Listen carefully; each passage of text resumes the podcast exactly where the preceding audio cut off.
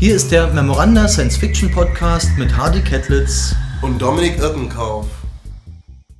Weißt du, was mir einfällt? Nee, was denn? Äh, wir hatten doch im Jahr 2020 im Science Fiction Jahr das Thema Gender und Diversity. Und da kam ich auf die Idee, eine Autorin zu suchen, die sich mit diesen Themen beschäftigt. Mhm. Und da bin ich auf Anja Kümmel gestoßen. Aha. Was ist das Besondere an Anja Kümmel? Anja Kümmel hat insgesamt fünf Romane geschrieben, wovon zwei eigentlich eindeutig der Science Fiction zuzurechnen sind. Mhm. Ähm, Träume digitaler Schläfer im Jahr 2012, das auch für den deutschen Science Fiction Preis nominiert wurde. Im Jahr 2013, also ein Jahr darauf. Und noch V oder die vierte Wand, der erschien 2016. Mhm. Und ähm, ihr Schreiben ist laut Wikipedia äh, unter anderem von den dekonstruktivistischen Gender-Theoretikerinnen Judith Butler oder Donna Haraway geprägt. Also ähm, ist eine äh, ganz spezielle Science-Fiction auch. Oh, das klingt interessant. Ist mal was ganz anderes. Äh, wie habt ihr euch eigentlich kennengelernt? Ja, äh, da gibt es eine kleine Anekdote. Also wir waren gemeinsam 2000... Ähm, vier oder fünf auf dem Welt Gothic treffen und da haben wir uns bei einer Literaturwerkstatt kennengelernt und ähm, ihre früheren Werke gehen also auch in mehr in diese Richtung und es ist interessant, weil wir beide dann äh, über die Jahre dann den Weg zur Science Fiction gefunden haben, eben auf verschiedene Art und Weise. Super. Na, dann lass uns doch einfach mal reinhören.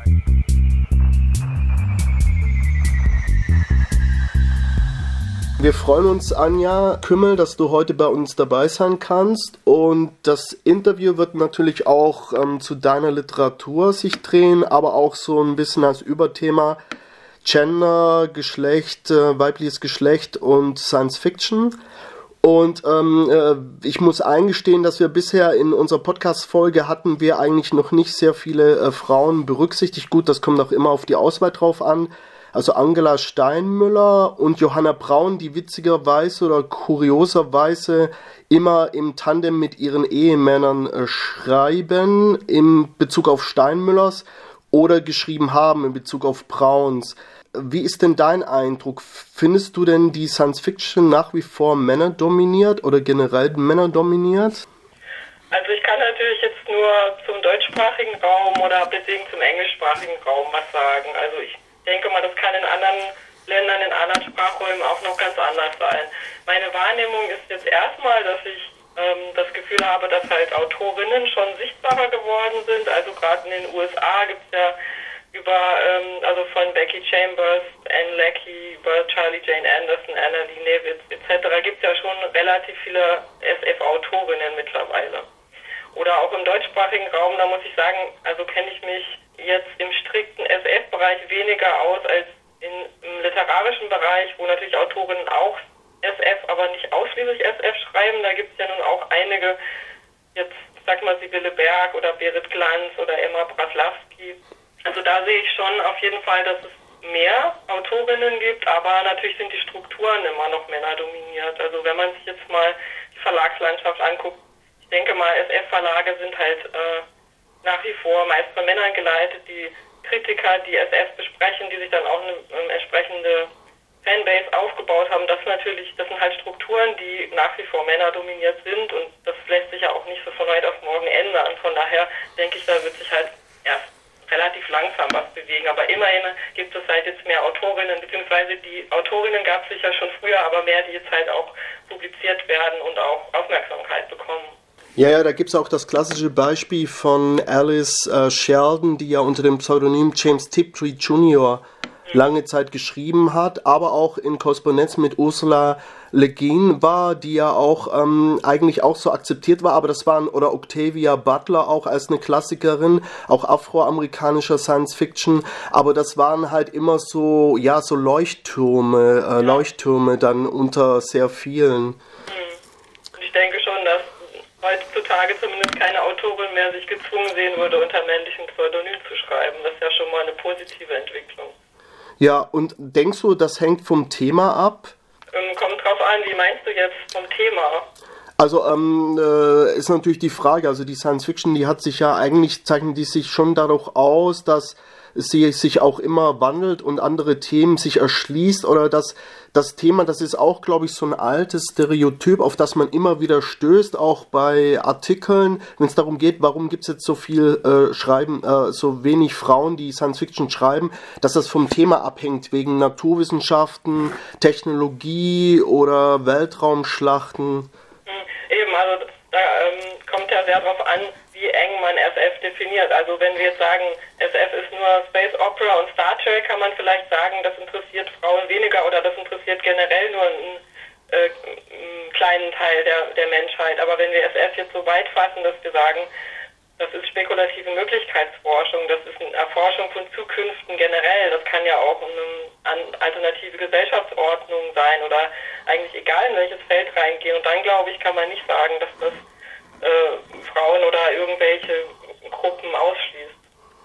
Ja, ist auch die Frage, ähm, es ist natürlich spannend, auch ähm, natürlich zu fragen, also was ist jetzt weiblich, was ist jetzt männlich, aber vielleicht, ich meine, vielleicht ist gerade, wenn ich jetzt daran anknüpfe, was du gerade gesagt hast, hast, vielleicht ist es auch eine Chance, dass man, ähm, dass man davon weggeht und halt sagt, also ähm, es ist dann eigentlich irrelevant, es geht jetzt um diese Möglichkeit, um diese Spekulation, um diese Zukunft und da ist es irrelevant, ob du als Mann, als Frau oder als Trans oder als ähm, cis äh, oder also sonst äh, sonstige Identität oder Wesen darüber schreibst? Hm. Also ich denke mal klar, der Hintergrund, der ist sicher nicht irrelevant, weil ja jeder irgendwie auch seine Position mit einbringt. Aber ähm, ja, ich denke auch, also das ist jetzt auch nicht ganz neu, das ist also, ich weiß nicht, Hard Sci-Fi äh, ist ja jetzt auch ein Begriff, der, weiß nicht, in den 60er Jahren wahrscheinlich schon benutzt wurde und, und dagegen dann auch wieder ähm, irgendwie andere Spielarten gestellt wurden, also mit New Wave und Cyberpunk und dann verschiedene feministische eben Zukunftsentwürfe hat es da schon erwähnt, Octavia Butler oder ähm, auch Marge Piercy oder so, die ja auch ähm, jetzt eben nicht diese nur auf Technologie fokussierte Science Fiction geschrieben haben. Das Gender, ist das von Relevanz bei deinem eigenen Schreiben? Merkst du das? Äh, klar, also ich meine, ich habe Gender Studies studiert. Natürlich, ich glaube, ich habe dann schon ein relativ ein großes Bewusstsein über Geschlechterthemen, aber es kommt natürlich sehr auf den Kontext drauf an. Also wenn ich jetzt ähm, Figuren mir überlege, dann schreibe ich die ja aus, dem, aus ihrer Biografie heraus. Und natürlich, wenn ich jetzt ähm, mir eine Figur überlege, die, aus, die ich aus der Jetztzeit entwickle oder aus der Vergangenheit, dann ist sie natürlich auf der Folie vom Zweigeschlechtersystem entstanden. Das heißt, der wird ein Geschlecht zugeschrieben worden sein und die wird sich da irgendwie zu positionieren müssen. Und von daher ist natürlich Geschlecht schon relevant, aber nur als ein Faktor, weil ja auch die ganze, ähm, der kulturelle Hintergrund oder die, das Elternhaus, die Erziehung etc., das hat ja alles eine Relevanz. Andererseits, wenn ich jetzt aus einer Zukunft heraus schreibe, dann, dann kann es ja sein, dass Menschen auch nach ganz anderen Kategorien eingeteilt werden. Also vielleicht steht da eben nicht mehr Geschlecht oder Hautfarbe oder äh, sonstiges, was jetzt heute so zentrale Marker sind, steht vielleicht eben nicht mehr im Vordergrund. Mir ist auch aufgefallen, jetzt zum Beispiel in äh, deinem Roman äh, V oder die vierte Wand, also dass du auch sehr viel ähm, mit, mit Atmosphäre arbeitest und ähm, ist dann auch, ähm, also Atmosphäre und die Schilderung von Gesellschaftsmodellen, äh, würde ich sagen, ist auch zentraler jetzt bei dir äh, in den äh, Büchern und Werken als jetzt irgendwie äh, die äh, Entwurf von Zukunftstechnologien. Ja, also ich meine, ich würde sagen, dass die äh, Erschaffung einer bestimmten Atmosphäre oder bestimmte Gefühle zu evozieren, ist jetzt nicht unbedingt SF-typisches. Ich würde sagen, das sollte eigentlich jedes gute Buch äh, machen.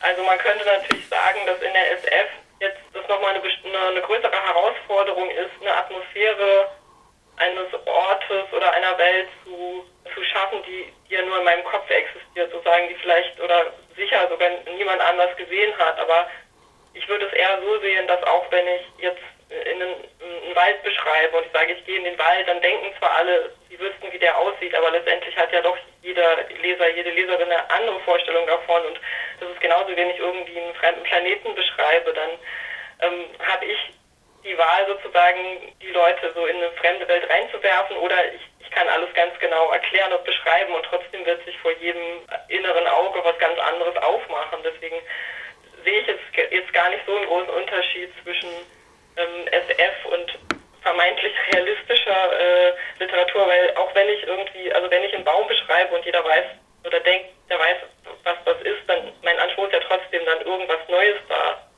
hm, sozusagen irgendwas Neues zu eröffnen.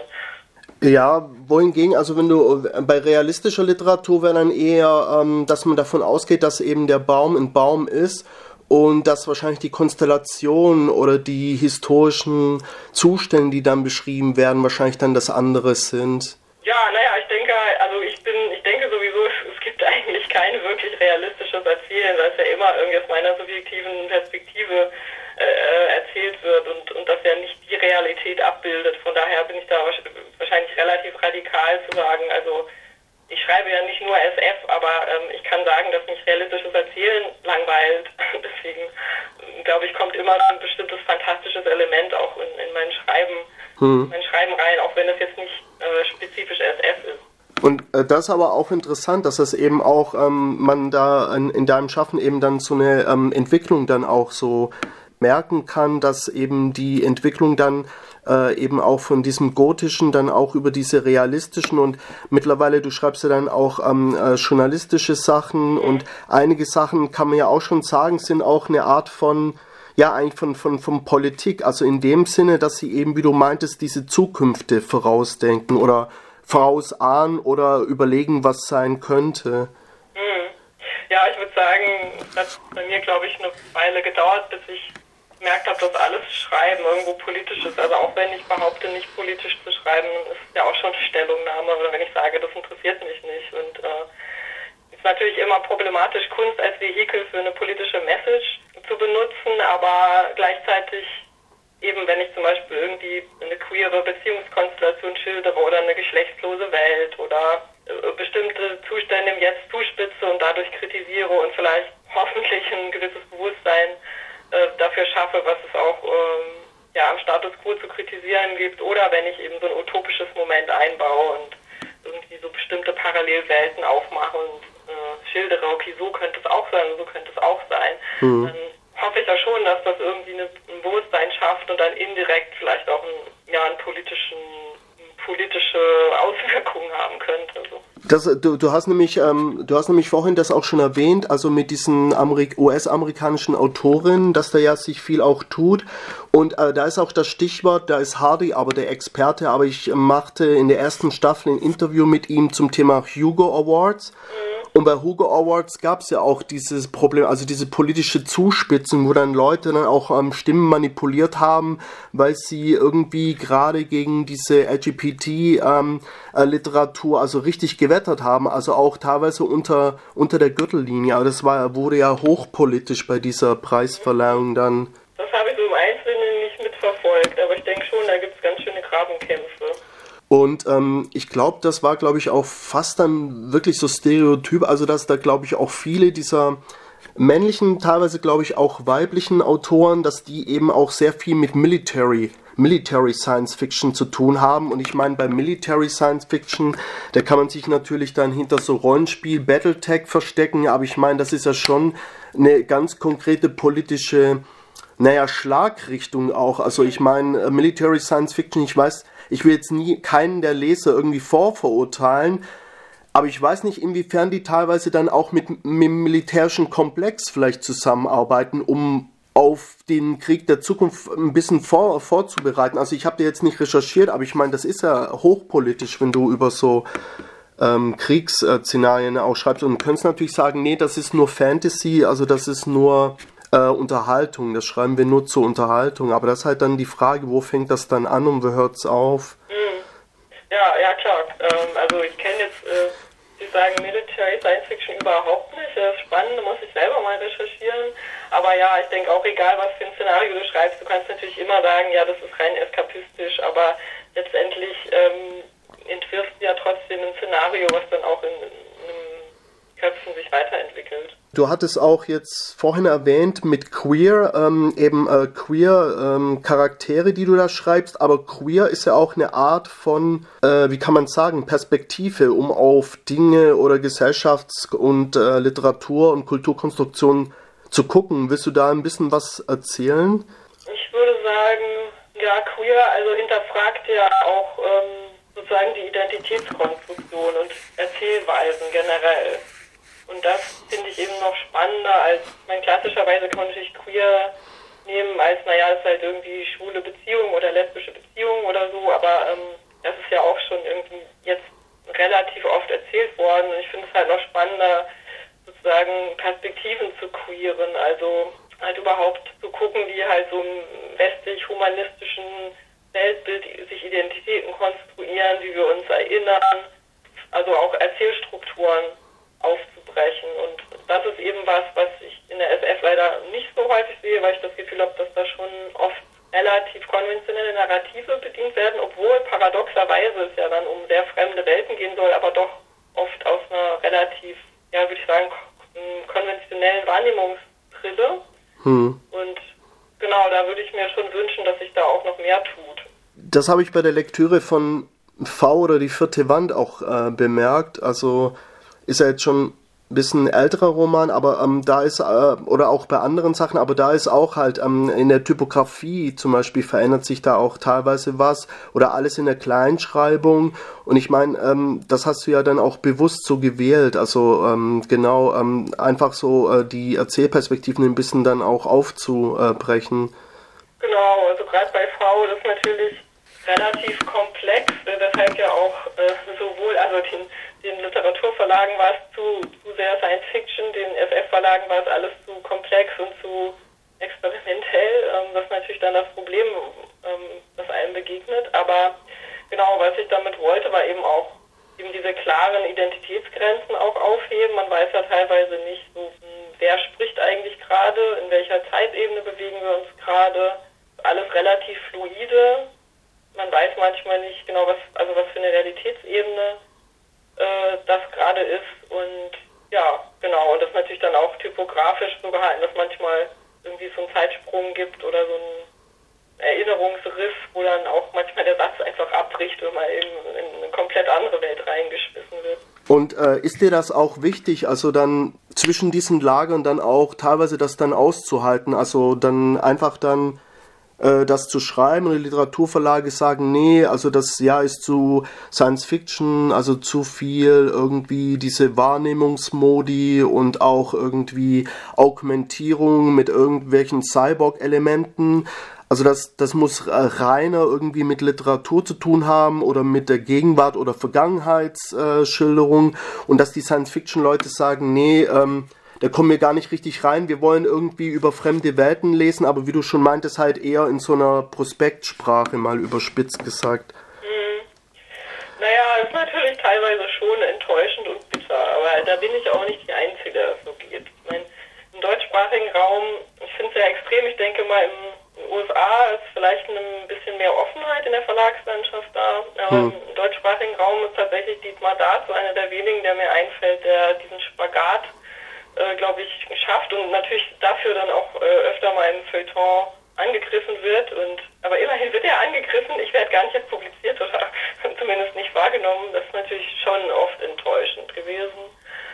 Ähm, ja, ich schreibe trotzdem weiter das, was ich schreiben will, weil ich meine, mit Literatur irgendwie viel Geld zu machen, das, also glaube ich, kann man eh vergessen. Von daher, selbst wenn ich mich jetzt bemühen würde, mich einem bestimmten Geschmack mehr anzupassen, das ist auch keine Garantie. Also da schreibe ich lieber das, was mir am Herzen liegt und was mich herausfordert und was ich schreiben möchte. Ja, also so ähm, aus meiner äh, fremden Perspektive hört sich das auch besser an, ähm, wenn man das so macht und eben bei seiner Sache bleibt. Man weiß auch nie, ob das nicht irgendwann doch irgendwie einschlägt oder irgendwie durchschlägt.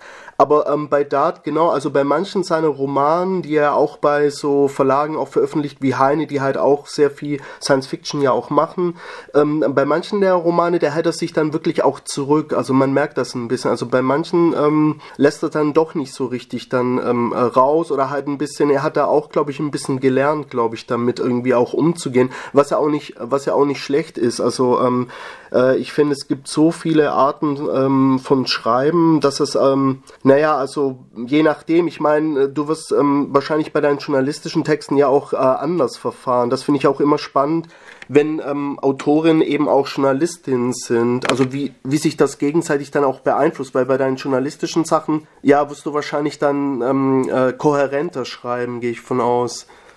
Klar, da muss ich mich natürlich schon den Vorgaben anpassen. Allein schon, dass halt oft die Zeichenzahl sehr genau definiert ist, muss ich dann schon sehr präzise bleiben und kann dann nicht ähm, 400 Seiten aus, ausarten.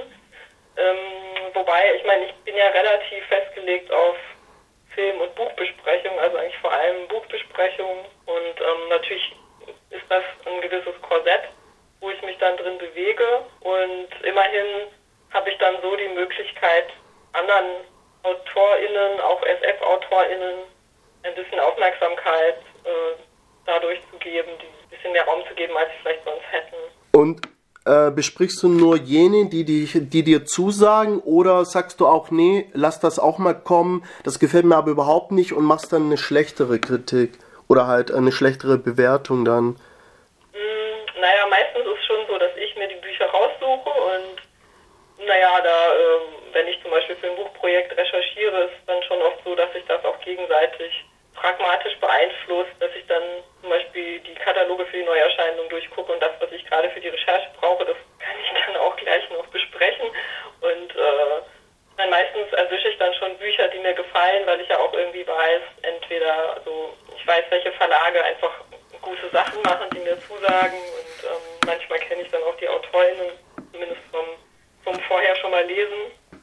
Da gibt es dann selten irgendwie ganz schlimme Überraschungen, aber natürlich, also natürlich kritisiere ich dann, also wenn, wenn mir dann ein Buch doch nicht so gut gefällt, kommt natürlich schon vor, dass ich vom Thema her denke, ah ja, das klingt total interessant und dann äh, finde ich es aber von der Umsetzung einfach nicht gelungen. Das kritisiere ich dann natürlich schon, aber ja, also ich schreibe jetzt eigentlich jetzt selten komplette Verrisse, muss ich sagen. Hm. Das ist wirklich schon lange nicht mehr passiert. Ja. Und äh, welche, welche Autoren, Autoren sind dir da in letzter Zeit aufgefallen? Fallen dir da welche ein? Ja, was meinst du mit in letzter Zeit? Also wirklich so ganz, ganz aktuelle oder? Ja. Na, also ich finde ja spannend, jetzt gerade weil wir ja über den SF-Bereich reden, dass so die Leute, die mir aufgefallen sind, ähm, ich so sagen würde, dass das die, die beste äh, deutschsprachige SF-Literatur der letzten Jahre, die haben halt alle eher in, also nicht in diesen typischen SF-Verlagen publiziert, vielleicht weil sie eben auch so ein bisschen diesen, in, in diesen Gap zwischen Literatur und SF reinfallen. Also ich mag Leif Franz sehr gerne, ich mag Jakob Nolte, Joshua Groß, bezeichnenderweise äh, Juan Guse, der meiner Meinung nach einer der tollsten äh, SF-Romane der letzten Jahre geschrieben hat in Miami Punk, ähm, hm. eben nicht im, äh, in, der, in der Fantastik- und SF-Reihe von Fischer erschienen, sondern in der Belletristik-Reihe, ohne allerdings, dass da irgendwie SF oder auch nur Zukunft irgendwas Dystopie oder so draufstehen würde. Das sagt, glaube ich, schon recht viel aus.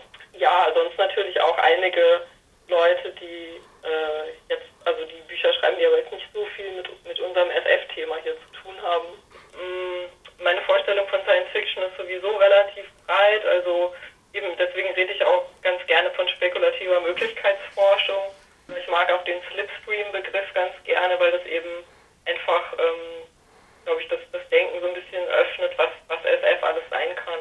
Ja, und vor allem, dass man da auch immer äh, dran arbeitet. Ja, eben, und es, es verändert sich halt auch permanent. An was arbeitest du denn momentan, wenn du da ein bisschen erzählen kannst? Ja, momentan, beziehungsweise schon seit oh, ungefähr sechs Jahren, arbeite ich an einem autofiktionalen familienhistorischen Buchprojekt, was jetzt auf den ersten Blick erstmal nicht so viel mit SF zu tun hat, weil es ja mehr mit der Vergangenheit beschäftigt. Allerdings würde ich jetzt in meinem breiten Verständnis äh, von spekulativer Möglichkeitsforschung sagen, dass das auch eigentlich in diesen Bereich reinfällt, weil ähm, ich eben bewusst nicht den Familienroman schreiben will, wo ich mir jetzt ausdenke, ja, und dann 1932 ist dann diese Szene, da passiert genau das und das und das schildere ich dann ganz realistisch und dann war das so, sondern es geht wirklich um, um mein Spekulieren, es geht um meine Spurensuche und da werden dann halt auch verschiedene Pfade aufgemacht, wie die Vergangenheit vielleicht gewesen sein könnte, was dann wieder auch Einfluss hat auf die potenzielle Zukunft oder Gegenwart. Also es wird auch sehr viel hin und her gesprungen zwischen den Zeitebenen. Deshalb mein Gefühl ist, dass es von der Struktur her vielleicht so ein bisschen äh, ähnelt Kurt Vonnegut's Slaughterhouse 5 oder auch Octavia Butlers Kindred. Hm. Man ja auf einer Ebene als Zeitreiseerzählung, aber auch als Traumaerzählung lesen kann. Das hört sich ähm, echt spannend an und ähm, ich kann mir echt vorstellen, also sechs Jahre sind ja wahrscheinlich noch nicht genug. Also das ja, hört sich nach einem Riesenbatzen an Arbeit an. Auf jeden Fall, also es ist sehr beschäftigt rechercheintensiv, aber auch manchmal emotional sehr hart, weil es halt, also sicherlich das Persönlichste ist, was ich jetzt geschrieben habe und ähm, ja, ich da manchmal wirklich sehr mit äh, struggle und es muss aber wohl ein Herzensprojekt von mir sein, weil sonst hätte ich es sicherlich schon aufgegeben. Genau, es hat auch schon so 500 Seiten und ich muss, muss echt mal bald ein guter Lektor, eine gute Lektorin ran und das ein bisschen verdichten, weil ja. ich weiß nicht, wohin das noch führen soll. Und ähm, denkst du auch, dass das dich auf eine ähm, andere Stufe dann heben wird? Hört sich ein bisschen, äh, hört sich ein bisschen danach ja, an. Ja, sicherlich, aber ähm, als Stufe, also ich weiß nicht, ich äh, habe keine Ahnung, ob das jemals irgendjemand veröffentlichen will. Also kommt drauf an, was du jetzt genau meinst. Ja, also fürs fürs eigene, nee, ich meine fürs eigene Schaffen halt, also weil das ähm, äh, autofiktional, ich meine, das halt eine besondere, also so wie ich das jetzt höre, ist das eine, eine besondere Herausforderung. Ja, dann auf jeden Fall. Also ich habe, glaube ich, noch nie so sehr mit der Form gekämpft, weil es halt so sich irgendwo zwischen äh, Essay und Tagebucheintrag hm. und poetischer, äh, keine Ahnung, lyrischer, lyrischer Prosa bewegt. Genau, also es ist, es ist relativ wild und ja, gleichzeitig aber auch irgendwie sehr, nicht, hat auch also eine sehr strenge Struktur und das ist also eine merkwürdige Mischung oft. Und genau, deswegen, ich glaube, dass es halt für mich auf jeden Fall sehr wichtig ist. Deswegen, auch wenn ich keine Ahnung habe, ob das irgendjemand mal außerhalb von mir interessiert, abgesehen von also bestimmt so ein paar Auszüge wurden von Literaturzeitschriften gedruckt, aber so dieses, dieses ganze Ding, glaube ich, das wird schon echt, also wird schon heavy sein. Aber irgendwie habe ich das Gefühl, es ist wie so eine Grundlage, auf der ich dann weitermachen kann. Äh, es erinnert mich auch ein bisschen, hört sich ein bisschen an wie von Kathy Ecker.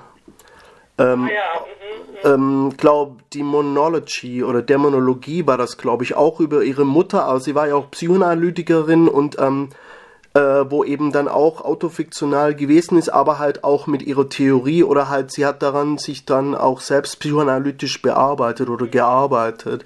Hört sich auch ein bisschen. Ja, ja, ja das ist auch so eins dieser Bücher, die ich irgendwie nur zum kleinen Teil verstehe, aber genial finde und von denen ich denke, oh, die würden wahrscheinlich heute auch nicht mehr veröffentlicht werden, leider.